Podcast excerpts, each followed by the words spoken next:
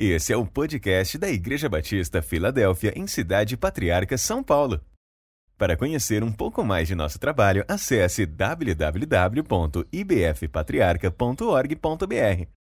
E também nos siga nas redes sociais, pelo Instagram ibf.patriarca e pelo Facebook IBF Patriarca. Maravilha, que alegria, de verdade, uma alegria. Eu não sei se eu estou na sua casa ou você está na minha casa, ou as duas coisas. Sei que está sendo muito bom e me sinto muito próximo. Na verdade, eu gostaria de, de que você pensasse em três palavras para esse encontro nosso hoje. Primeiro, exatamente essa, essa presença, essa proximidade. É, é possível, apesar do, do, do não presencial, por enquanto, mas a gente tentar exercitar essa possibilidade de, de fato, sentirmos próximos um do outro, né? Acho que isso é possível. Então, sinta presente, sinta, sinta que você está aqui agora, juntos, eu com você, você comigo, nós. Se, tente se sentir assim. Segundo lugar, é, faça valer a pena, faça valer. Há, há, sempre um significado novo, há sempre algo novo. Há, há poder nos encontros, eu acredito no poder dos bons encontros, e o Senhor proporcionou esse, esse encontro. Então, faça valer a pena. E depois, leve adiante, compartilhe com alguém aquilo que valeu na sua vida, aquilo que abençoou o seu coração, de repente vai abençoar o coração de uma outra pessoa. Então, não deixe morrer por aqui. Leve, espalhe adiante isso que está acontecendo, isso que vai acontecer, que é fruto desse nosso bom encontro. Mais uma vez, obrigado. E quando eu falo de, dessa alegria, dessa proximidade com a igreja em Patriarca, a Filadélfia em Patriarca, faz muito sentido. E, e eu fico feliz porque fico pensando, poxa, talvez seja uma das primeiras igrejas que eu tenha pregado nessa fase minha depois de, de seminário, né? Talvez 2008, a gente por aí pelas primeiras vezes. Quanto tempo faz? E, e a gente continua com essa essa alegria da, da caminhada, do compartilhar, do sorrir, do chorar. Sei que muitas pessoas, quando eu voltar a Patriarca presencial, presencialmente, já não vou poder encontrar. Provavelmente já terei notícia de outras pessoas que passaram pela nossa vida, já não mais conosco estão. Enfim, é o que eu acabei de dizer para alguém, Deus habita nesses mesmos espaços. Deus habita na alegria, mas também habita na dor. O mesmo Jesus que morreu na cruz, nós podemos ver ali nessa cena a dor e o horror, tudo ocupando os mesmos espaços. E onde é que está a maravilha disso tudo? A maravilha é a presença de Deus em cada circunstância, em cada momento, cada espaço. Isso é tudo que nós precisamos. De fato, Deus é tudo que nós precisamos. E Ele está bem perto de nós, Ele está no meio do seu povo. Ele está conosco, celebrando e está também conosco, chorando. Isso é maravilhoso. Poxa, o Edilmo lembrou aí de fato, é, essa, essa, essa fase nova da minha vida, além da, da pandemia, além de outras situações, mas tem coisas belas nisso tudo. O nascimento dos gêmeos, né? Oramos por um, Deus respondeu com dois. Deus faz isso também. Deus, Deus tem várias maneiras de, de se manifestar, de ouvir, de responder. Isso está sendo maravilhoso, tenho aprendido bastante. E a questão da pandemia essa também questão de, de Deus ter proporcionado é, ver cada desenvolvimento, cada parte, cada detalhe do desenvolvimento dos gêmeos, né? A Zaf e a Alice, e agora, é, amanhã, segunda-feira, já completa seu primeiro ano, seu primeiro aniversário. Que maravilha, maravilha isso. Está sendo benção de Deus. Ontem foi, na verdade, na, na quarta-feira foi o aniversário da Keila, a gente celebrou bastante. Estou aqui com os cabelos já uh, ficando branco, porque daqui a pouco tem o Dia das Mães, eu nunca tive que preparar tantas coisas para assim. Bom, mas vai dar certo. Essa preocupação para amanhã, a, de, de, de, quarta já venci, deu tudo certo, aqui ela ficou feliz. Daqui a pouco tem segunda-feira dos babies, e aí da, uma coisa de cada vez. Agora, é sobre a palavra de Deus que eu tenho para compartilhar. Agora é sobre um recado do coração de um pai para o coração de um filho. Eu estou dizendo que o pai conhece as necessidades do filho o pai conhece as ansiedades do filho. Eu me lembro quando eu era pequeno, eu tentava fazer alguma coisa escondida. Uma das, eu me lembro que eu fui num circo escondido pela primeira vez, naquele contexto. Circo não era coisa de crente. Não estou dizendo se hoje é ou não é, esquece essa preocupação, também não é preocupação para agora. Sei que naquele momento era algo muito distante do, do, do meu contexto, da minha vivência de fé, igreja, enfim. E não era normal, até então, eu, eu, no meu contexto, ir a um circo. Mas eu, gostador de arte, de mágica e coisas, essas coisas que se vê né, em circo, falei, ah, eu vou no circo. E consegui entrar escondido dos meus pais.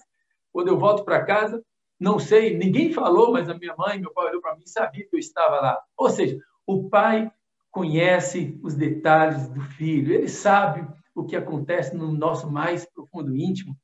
Imagine Deus, Deus conhece o que se passa com você. E ele também conhece as suas limitações. De repente, depois de tudo muito bem planejado, vidas, viagens, programas, projetos, trabalhos, jornadas acadêmicas, enfim, empreendimentos. Daqui a pouco vem a pandemia, parece que jogam água fria em tudo e você tem que ressignificar tudo ou quase tudo ou muita coisa. E hábitos que eram normais já não são mais, costumes que vivíamos já de repente não vivemos mais ou nem tanto. E a pergunta é o que continua e o que não continua.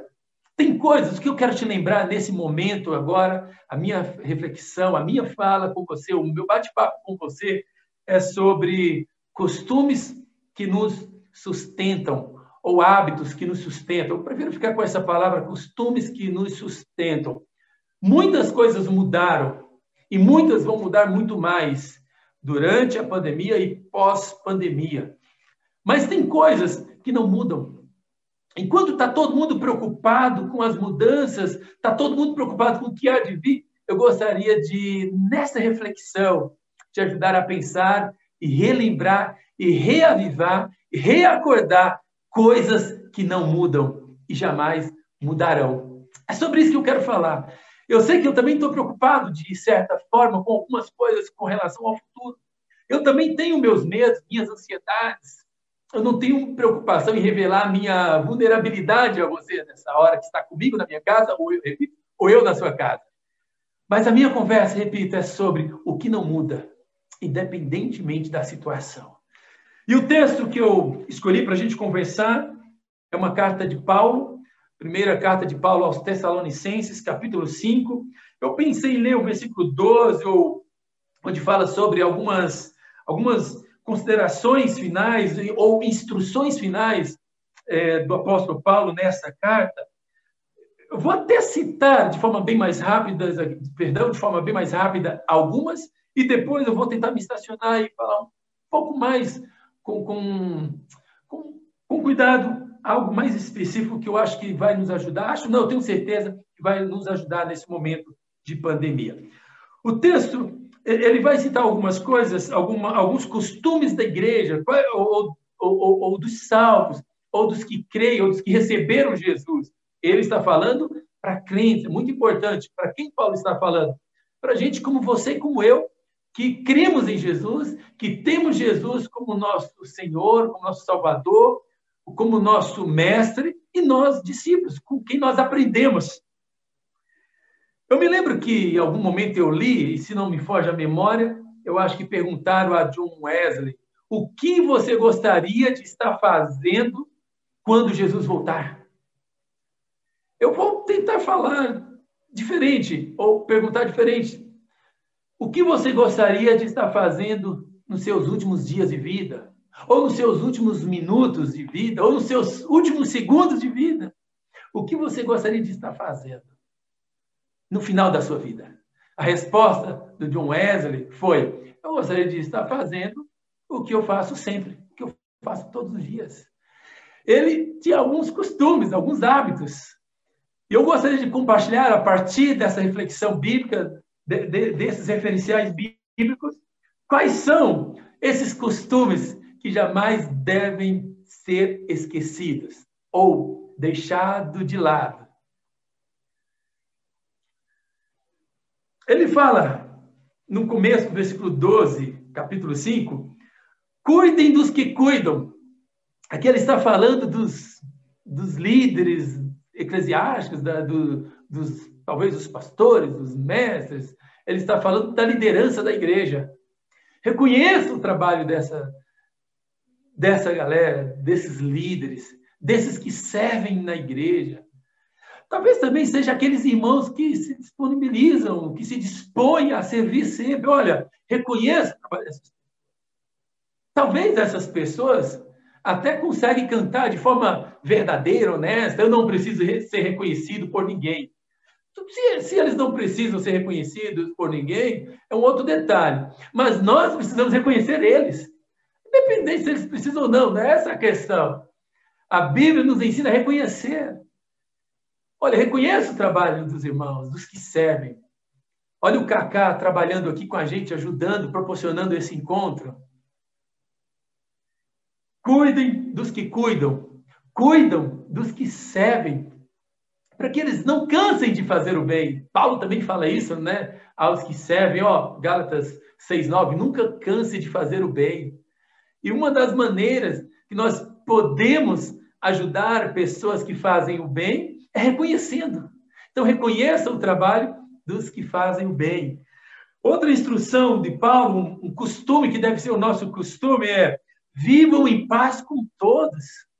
Essa pandemia, eu, eu, eu, eu, te desafio, eu te encorajo, não evite ter problema com pessoas, que é muito ruim. O mais pesado da partida de alguém não é a, a partida em si, mas é a maneira como nós vivemos com essa pessoa em vida.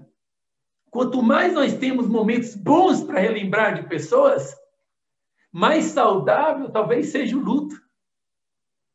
E menos remorso fica. Então, vivam em paz com todos. Chega de briga, chega de confusão. Eu também tenho vontade, tenho uma lista de gente aqui para brigar para pedir para Deus levar, mas agora não é hora mais disso. A vida está nos ensinando que precisamos viver melhor. Paulo também fala isso lá em Efésios, né? Tenham cuidado com a maneira como se vive. Nós precisamos ter cuidado. E se tem uma coisa que a pandemia tem me ensinado é viver em paz com todos.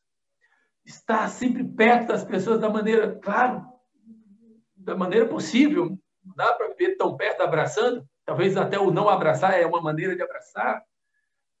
Faça uma ligação, porque no céu não tem telefone. Então, viva a paz, cultive a paz, cultive a harmonia, cultive os bons relacionamentos, há poder, há milagre, há virtude nos bons relacionamentos, há virtude na paz, há virtude nesses encontros, e esses encontros são transformadores. Então, viva de forma com que seja de fato transformador cada encontro. Um outro. E viver em paz não é também ignorar ou omitir os erros do outro é estar aberto para que o outro fale sobre você, mas que você também possa falar sobre o outro. E aí no versículo 14, advirta os insubordinados. Tem sempre um distraído. Tem sempre um distraído na família, tem sempre um distraído no, no trabalho, no meio corporativo, tem sempre um distraído na igreja. Mas enxergue com amor e advirta com amor. Exorte com amor. Eu falei, advirta. Deve ser se não tiver no Google, coloque aí Criação Eliseu de Lima, né? essa palavra é nova. Deve ter. Então, esse é o problema de quem fala, pensa muito a mil por hora. Voltando para a palavra. Exortem, mas exortem com amor. Corrija, mas corrija com amor. Realmente é muito difícil o tal das conversas assertivas. Porém, no entanto, todavia, se faz necessário. É necessário termos conversas difíceis. Esses dias, fui convidado para ter uma conversa difícil. E eu falei disso, olha, é necessário essa conversa, porque isso vai acrescentar em nós, isso vai acrescentar no corpo, isso vai acrescentar na família, isso vai ser abençoador no reino. Não tenha medo das conversas difíceis, é necessário termos conversas difíceis. Então, com isso, eu estou dizendo, ou estou compartilhando o que diz o apóstolo Paulo em suas instruções finais. Advirtam, uns aos outros. Que esse seja também um hábito, um costume. Isso é transformador. Confortem os desanimados.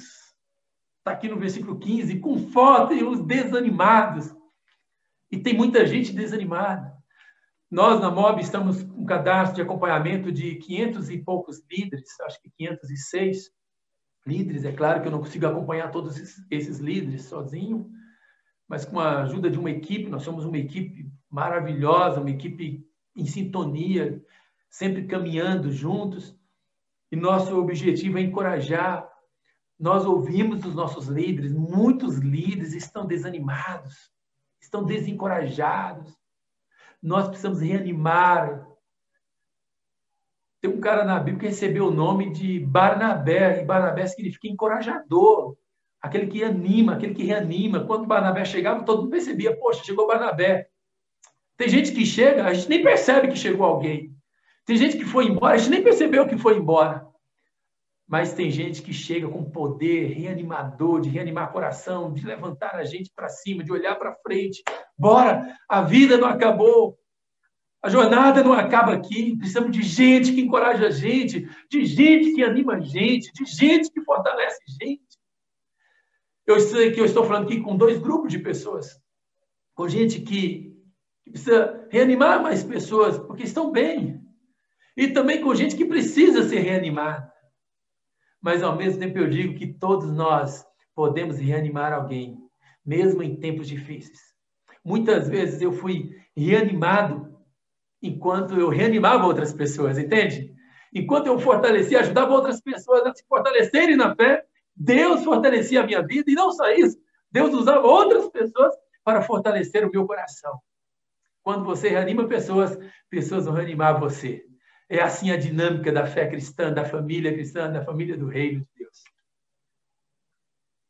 Versículo 14: auxiliem os fracos. Tem gente precisando de você. Tem uma palavra em uma das versões, é suporte. Não é de suportar, é eu não suporto aquela pessoa. Ah, eu não suporto aquele cara porque ele é isso, porque ele é aquilo. Não, não é nesse sentido. É suportar no sentido de ser suporte, de ser auxílio. De ser aquela canção, bota a cabecinha no meu ombro e chora de estar junto. Eu estou aqui. Conte comigo. Conte comigo. Bora, o que, que você precisa? Talvez eu não tenha a solução, mas eu posso orar com você. Isso é a maior solução. E a gente fala assim, ah, pastor, não posso fazer nada com você. A única coisa que eu posso fazer é orar. Como se oração fosse uma coisa pequena. Oração é algo extraordinário. É maravilhoso você saber que tem alguém orando por você. Se coloque ao lado das pessoas em oração, mas também em ombro, também em ação. Agora, caminhando mais precisamente para onde eu gostaria de chegar, quero me dedicar aqui nos versos 16 e 18. Eu destaco aqui também, não colocando em ordem de mais importante ou menos importante, mas eu gostaria de destacar nessa conversa, nesse encontro nosso. Versículo 16. Alegre-se sempre. Por quê? Nós sempre preocupamos em saber qual é a vontade de Deus. É uma das perguntas que os jovens mais me fazem e líderes também, pastores também. Já ouvi isso de pastores, que a maior dificuldade é saber como descobrir a vontade de Deus. E com esse texto, certamente, vamos descobrir qual é a vontade de Deus. Nós sabemos que a vontade de Deus, Paulo já falou em Romanos 12, é boa, agradável, perfeita. É maravilhosa. É perfeita, é genial. E aqui nós respondemos que é a vontade de Deus. Alegre-se sempre. Alegre-se sempre. E essa palavra alegre-se sempre, ela me traz uma certa preocupação e, e, e também algumas perguntas. Mas sempre alegrar na hora da tristeza, isso não é um paradoxal? Sim, mas não. Ou não, mas sim. Enfim, não, não, não é um paradoxal. Essa alegria tem muito a ver com a esperança que nós temos em Jesus. Isso talvez seja loucura para algumas pessoas, e de fato é, a própria Bíblia disse que é. Porque aprova Deus salvar os crentes pela loucura da pregação. Isso é loucura para o homem natural, mas para nós que recebemos é poder, é power, poder de Deus, power of God para mim, para você, poder de Deus para mim, para você. Alegre-se sempre no Senhor. É possível viver essa alegria quando nós entendemos essa alegria na, na, né, na mesma conotação de esperança, no mesmo conceito de esperança. Elas caminham juntas. Alegria gera esperança, esperança gera alegria. São quase as mesmas palavras. Uma fortalece a outra e a outra faz a outra florescer. Amém. Alegria fortalece a esperança, a esperança floresce a alegria. É essa a nossa alegria, a nossa esperança. Deixa eu contar uma história para você. Certa vez eu fui convidado a pregar em um acampamento, talvez um dos mais loucos que eu já preguei. Era um acampamento de encontro de rappers, rappers do Brasil. Ia se encontrar muitos rappers famosos, conhecidos, outras galera, outros da, da, da, daquela galera da, dos subúrbios, das periferias, todo mundo junto. E eu era um dos preletores. E quando eu mal desci do carro, entrei no espaço, um cara olhou para mim e falou: aí, ó, tem uma letra para mandar para você, a letra do alto, o senhor quer entregar para o teu coração, é aí. Tem a moral de receber? Primeiro eu ficava tentando interpretar. Né? Eu não sei, pensei que aquele cara fosse um corintiano, pelo jeito de falar, brincadeira à parte, perdão aí, os corintianos, é hora de paz. Paz seja com todos, em nome de Jesus, maior que nos une do que, do que o que nos separa. Deixa eu falar, terminar a história. E, cara, começou a falar, eu tenho uma letra para você, tá ligado? É uma letra, Deus me entregou uma letra aqui, é para você. Eu pensei que ele ia entregar uma, um rap, uma poesia, uma coisa assim, só que não, ele estava entregando uma profecia, uma revelação, dizendo ele que Deus havia colocado no seu coração para me entregar. E ele falou: Não te conheço, não sei quem você é, estou vendo você pela primeira vez hoje. E Deus manda dizer o seguinte: o que aconteceu? Ele me levou em um espaço muito grande, era tipo um galpão, um almoxarifado, acho que era tipo um galpão, assim ele falava, com essas mesmas palavras. Era um galpão. E nesse galpão, só que diferente dos galpões que a gente conhece, não era um galpão bagunçado, todo desorganizado, sujo. Era um galpão muito lindo, muito bonito. Era uma coisa muito de outro mundo mesmo. Era coisa do céu. E eu fui andando, ele me mostrando, aqui tem tintas de várias cores, de todo que é cor. E quais tintas são essas tintas. Para quê? Ele perguntando para o homem que guiava ele, dizia ele ser o Senhor, ser Deus, um anjo que guiava. Ok, eu estou no galpão e tem tinta aqui de várias cores. Qual o significado disso? E aí diz que Deus mostrou para ele: fala para aquele cara que está chegando lá, que vai pregar para vocês hoje, que essa tinta está disponível. Eu tenho dado essa tinta, essa tinta é dele para colorir o mundo com alegria, com esperança. Cara, foi uma das revelações mais loucas, ao mesmo tempo, talvez mais emotivas, que mais talvez mexeram com o meu coração.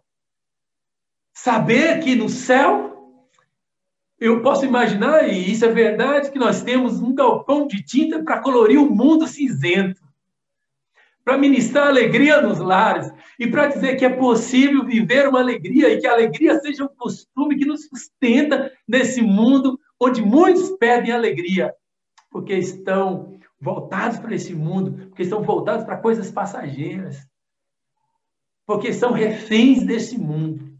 Mas quando nós pensamos que a nossa vida não acaba aqui e que, como muito bem canta o Marcos Almeida, toda dor é por enquanto, isso nos enche de alegria. E crendo nisso, que eu tenho um galpão de tinta no céu para alegrar esse mundo, eu quero, em nome de Jesus, colorir a sua família agora com alegria, com as cores da esperança, com as cores da vida. Se algum casamento cansado, tedioso por conta dessa pandemia, seja renovado com a alegria celestial, com as cores celestiais nessa hora, em nome de Jesus. Que haja alegria nos lares. Se filhos estão cansando dos pais, pais cansados dos filhos, cansados do trabalho, do tédio, do tudo muito distante, da insegurança, dos problemas econômicos, do medo de, de uma infecção, ou da tristeza de quem perdeu alguém. Em nome de Jesus, que haja uma nova cor no teu lar, que haja cores, em nome de Jesus, na tua casa, no seu ambiente, na sua vida. Há cores. E eu descobri que nós podemos acordar para isso. Porque acordar é acordar, é dar cor. E Deus quer dar cor para a sua vida. Deus quer dar sentido para a sua vida. E assim eu te digo: alegre-se no Senhor. Palavra de Paulo, minhas palavras para você. Alegre-se sempre no Senhor. A alegria pode ser o costume que te sustenta, um hábito que te sustenta. E outra, ore continuamente. A oração é muito mais do que pedir. A oração é relacionamento com Deus. Por mais que eu acredito que é interessante, é muito importante termos o nosso momento de devocional, onde nós desenvolvemos nossas disciplinas espirituais, como bem ensina o, acho que é o Richard no disciplina, Richard Forster no disciplinas espirituais, celebrando a disciplina, sobre essa importância do nosso momento a sós com Deus. Mas eu gostaria de ir um pouco além. Além desse momento a sós com Deus, é ter também uma vida diária de oração, no espírito. Você está jogando bola, está orando. Você vai na academia, está orando. Vem jogando bola nesse tempo, eu nem sei como é que é possível. Mas você está em família, está orando, está trabalhando, está orando, o tempo todo em sintonia com Deus, buscando ao Senhor, apresentando ao Senhor, buscando sempre a direção dele, buscando sempre a companhia dele, regando essa companhia com Deus, o que gera essa alegria, essa esperança. Hábitos, costumes, oração. Desenvolva esse hábito da oração, do coração conectado com Deus. Assim como você não consegue viver sem o seu Wi-Fi, não viva sem Jesus. Tem gente que chega numa casa, antigamente a primeira coisa que pedia, pô, dá um, um, copo com água, por favor, posso ir no banheiro. Hoje não, a primeira coisa, qual é a senha do Wi-Fi? Qual a senha do Wi-Fi? Que essa tua maior necessidade hoje não seja a senha do Wi-Fi, seja essa comunhão com Deus, esse é um costume que nos sustenta. Eu tenho passado por momentos difíceis, muitas mudanças.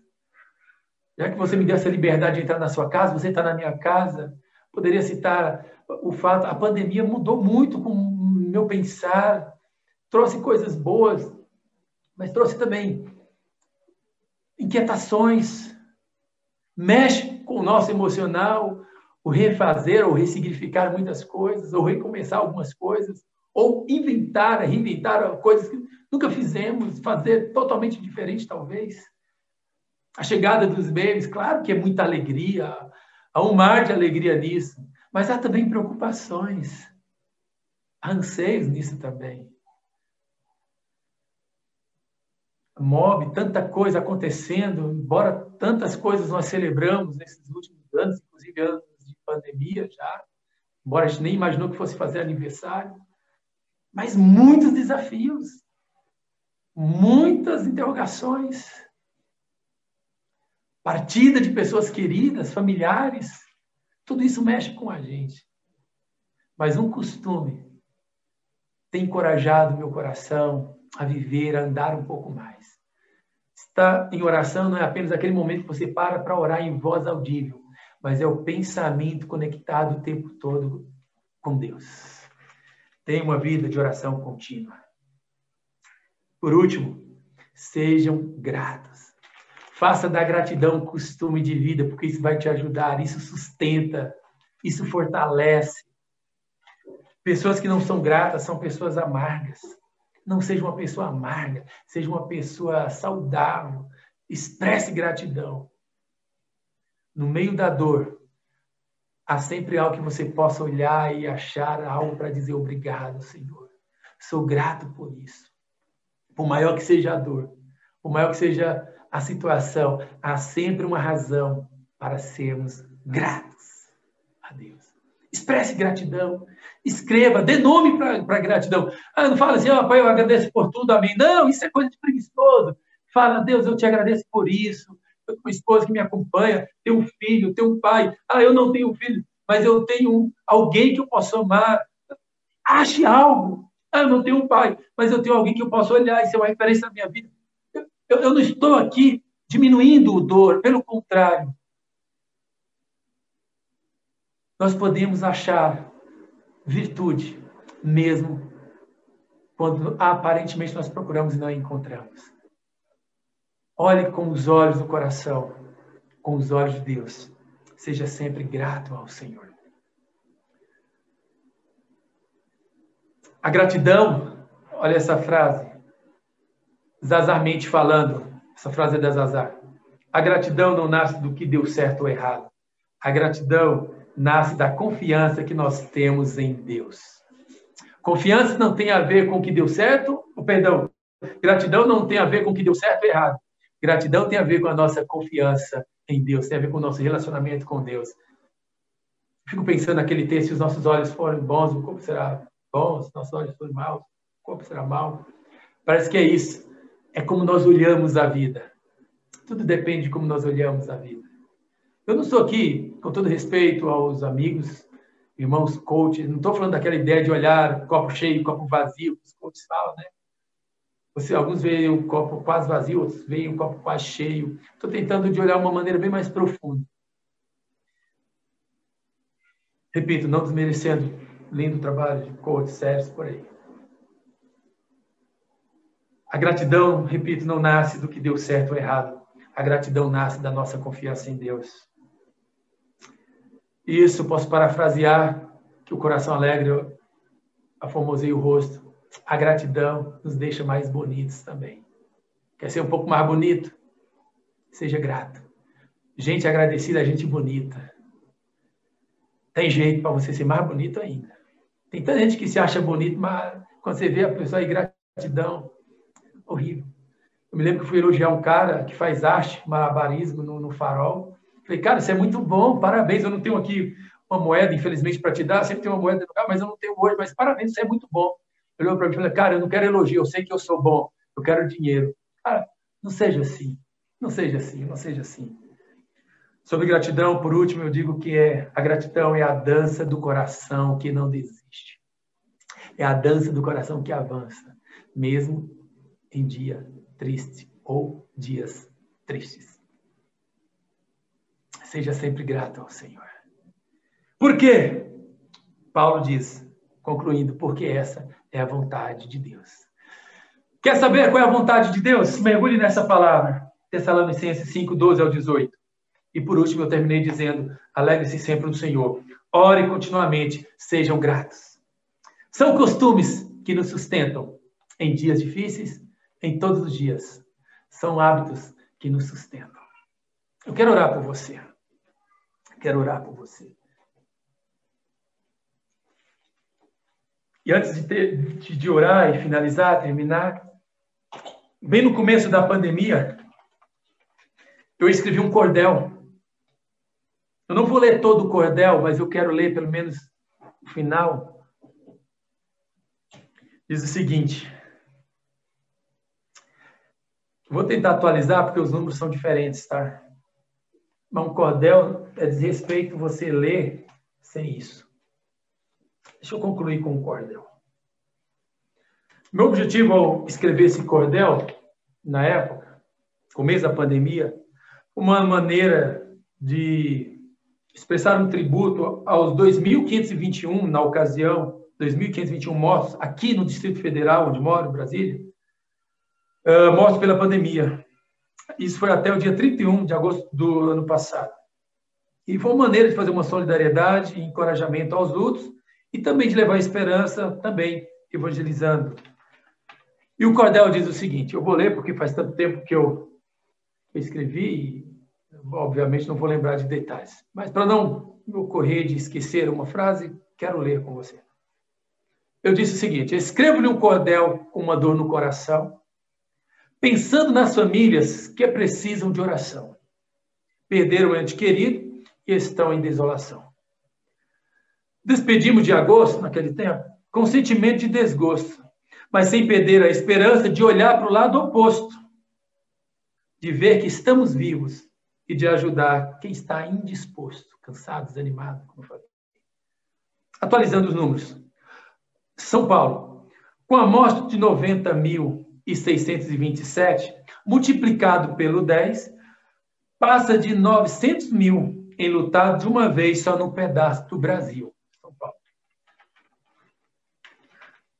No Brasil, no país, bem mais de mil. Muito mais que deixaram enlutados. Eu coloquei aqui, ó, atualizando aqui. Num país bem muito mais de 380 mil, que deixaram enlutados muito mais de 3 milhões, sem contar os desanimados que estão sem direção. Além da pandemia, vem também a recessão, problemas emocionais, tristeza e depressão. Uma coisa puxa a outra e ninguém tem solução. Olha isso. A ciência não dá conta, a economia está quebrada, a educação não tem resposta, a saúde abarrotada, o poder público não se entende e na mídia é só pedrada. E se não há uma solução para essa tal situação, contar com a sorte é inseguro. O futuro é destruição. Precisamos de algo mais para sair da escuridão. Vou ler só mais um. E mais escuro que o mundo é a escuridão do coração. Só Jesus para clarear, fazer banir a escuridão. Nossa vida transformar e trazer a salvação. Para por aqui. Estou dizendo que, se não for de Deus, a nossa solução de nenhum outro lugar virá. Meus pais já tomaram a primeira e segunda dose da vacina, meu sogro também, e eu estou na fila. Mas eu preciso falar para você que, com todo o mecanismo apresentado, não, não, todo, todos eles não são suficientes. Precisamos de algo mais. Se não for de Deus, a nossa solução de nenhum lugar virá. Tudo isso a gente chama de remendo. É um remendo, é um gato que está sendo feito. Está sendo feito. Um jeitinho que está sendo feito. Não desprezando todo o engajamento da ciência, não desprezando todo o esforço. Eu preciso falar para você, se não for de Deus de fato, tudo isso é temporário. Mas nós precisamos de algo que dure mais. Busquemos ao Senhor Jesus. Voltemos para Ele. Voltemos para os hábitos que nos sustentam, para os costumes que nos sustentam. Vamos orar? Voltemos para Deus. Pai, muito obrigado. Obrigado pelo teu amor, pela tua graça. Obrigado por nos fazer acreditar. Obrigado por semear em nossos corações, por relembrar, por reaquecer a nossa memória, reavivar nossa memória, relembrar de costumes que nos sustentam. São poderosos antes, hoje e sempre serão poderosos em nossas vidas. Nos ajude. Às vezes esquecemos do óbvio, do trivial. E é isso que nós precisamos relembrar nessa hora. É isso que será transformador. São esses costumes que, que nos ensinarão como, como de fato encarar esses momentos, que nos fortalecem nesses momentos e sempre. Reaviva em nós os costumes que nos sustentam, os costumes que nos fazem avançar um pouco mais na vida, na comunhão contigo, na esperança, no trabalho, na família, nos estudos. Porque isso vai reverberar em todas as esferas da nossa vida. Então, nos ajude, Pai, a reaquecer isso em nós, a reacender isso em nós, esses costumes que nos sustentam, esses costumes transformadores, poderosos, em nome de Jesus. Abençoe cada família. Abençoe, seja alguém que está aqui em família ou alguém sozinho em casa. Não sozinho, porque o Senhor se faz presente. O Senhor está bem perto de cada um. Nós te louvamos. Em nome de Jesus. Amém. Amém e amém. Deus abençoe seu coração, sua casa, sua família. Os colegas pastores, mais uma vez, muito obrigado por essa honra de estarmos juntos. Pastor Edinho, pastor Moisés, os amigos de Patriarca. Muito obrigado. Deus abençoe. Até breve. Espero que, como diz o Paulo, tenho muito a dizer, mas quero dizer pessoalmente, não em pena, como ele escrevia, em tinta e pena, mas pessoalmente. E oro a Deus pelo nosso encontro. Um abraço.